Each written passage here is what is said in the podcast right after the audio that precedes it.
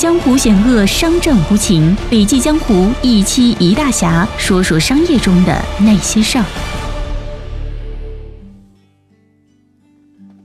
亲爱的听众，你好，欢迎来到笔记侠，我是不觉云上。如果对今天的内容你有话要说，欢迎文末留言。二零一九年三月二十二号，在中信出版集团主办的信瑞论坛春季。二零一九经济展望与投资趋势与债务危机新书发布会上，桥水创始人、畅销书《原则》作者瑞达利欧进行了以世界经济趋势和投资原则为主题的精彩分享。我们一起来听一下。多年前，我养成了一个习惯，在我做决策的时候，我要把全部决策内容都写下来，因为我要进行反思。所以，我每次在进行交易的时候，我都会写下来，为什么我要做这样一笔交易，然后再回过头来看，为什么当时我做了这样一笔交易。我发现啊，我每次都把做这笔交易的条件、标准或者是原则写下来的话，在下一次碰到类似的情况时，我就会有所发现。我发现相似的事情不断的重复发生，所以重要的是要有自己的应对原则。在处理现实的时候，要有一个原则：了解现实状况。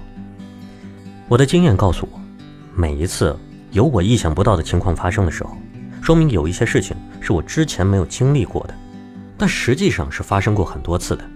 所以，我们需要知道经济机器是如何运转的，市场机器是如何运行的，因为它们之间存在因果的联系，是不断的重复发生的。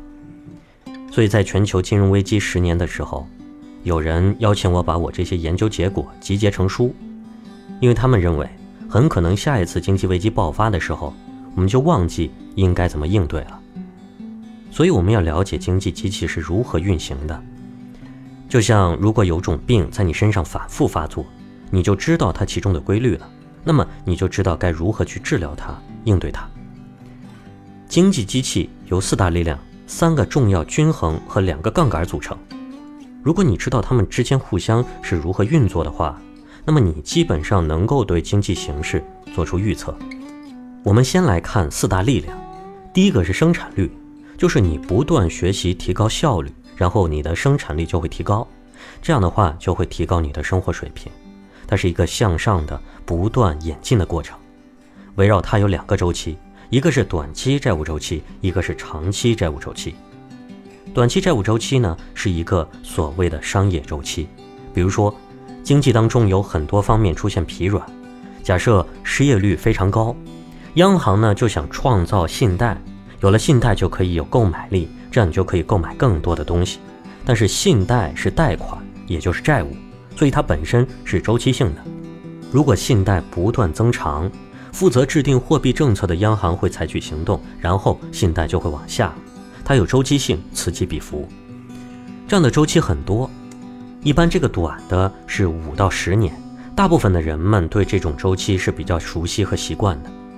长期债务周期呢，就是这些短的周期累积起来就会成为长期债务周期，因为所有人都希望整个市场都扩张，希望经济能够不断的增长。所以就会提供越来越多的信贷或者信用，这样的话就越来越具有刺激性。那么怎么才能刺激经济呢？一个是降息，有两个杠杆，一个是货币政策，一个是财政政策。如果利率已经降到零的时候该怎么办呢？那已经没有办法降了，央行就开始印钞了，这就是所谓的量化宽松，要购买资产，这就是长期债务周期了。那如何判断呢？要看利率水平是不是接近零，然后剩下的所谓的量宽还能购买多少债务资本，同时呢还要和政治家互动，这时候政客会发挥重要作用，因为各个阶层之间都会产生冲突，经济会影响政治，政治也会影响经济，是相互的。以上就是四大力量，然后我们讲三个均衡，有三个均衡是非常关键的。我们会看到现状和均衡状态有什么样的差异？第一个是债务的增长和收入的增长是保持一致的，有收入才能还债。我要计算一下收入增长后是不是足够用来偿债。如果有收入富余的话就没有问题；如果债务较高的话，可能就会有泡沫。第二个是经济的均衡，经济不能太热，也不能太冷，经济必须要符合设计的产能，过热要收紧，过冷的话要刺激。所以我会关注经济均衡的状态。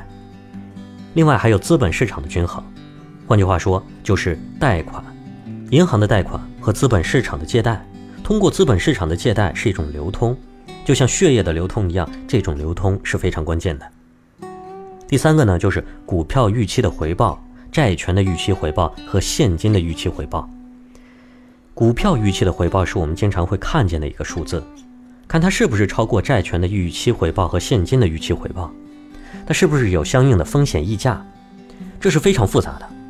随着时间的推移，现金的回报比债券低是资本基本定价的规律。然后我们再来说两个杠杆，中央银行有两个杠杆，一个是货币政策，一个是财政政策。当中央银行想要放缓经济的时候，因为整个周期是处在高位的，产能高利用。这个时候，央行会收紧货币政策，短期的利率相对于长期的利率就上升，就会对资本市场产生变化。所以我经常会关注资本市场的均衡。今天的分享就到这里了，时间有限，更多精彩内容还需阅读全文。感谢收听，明天见。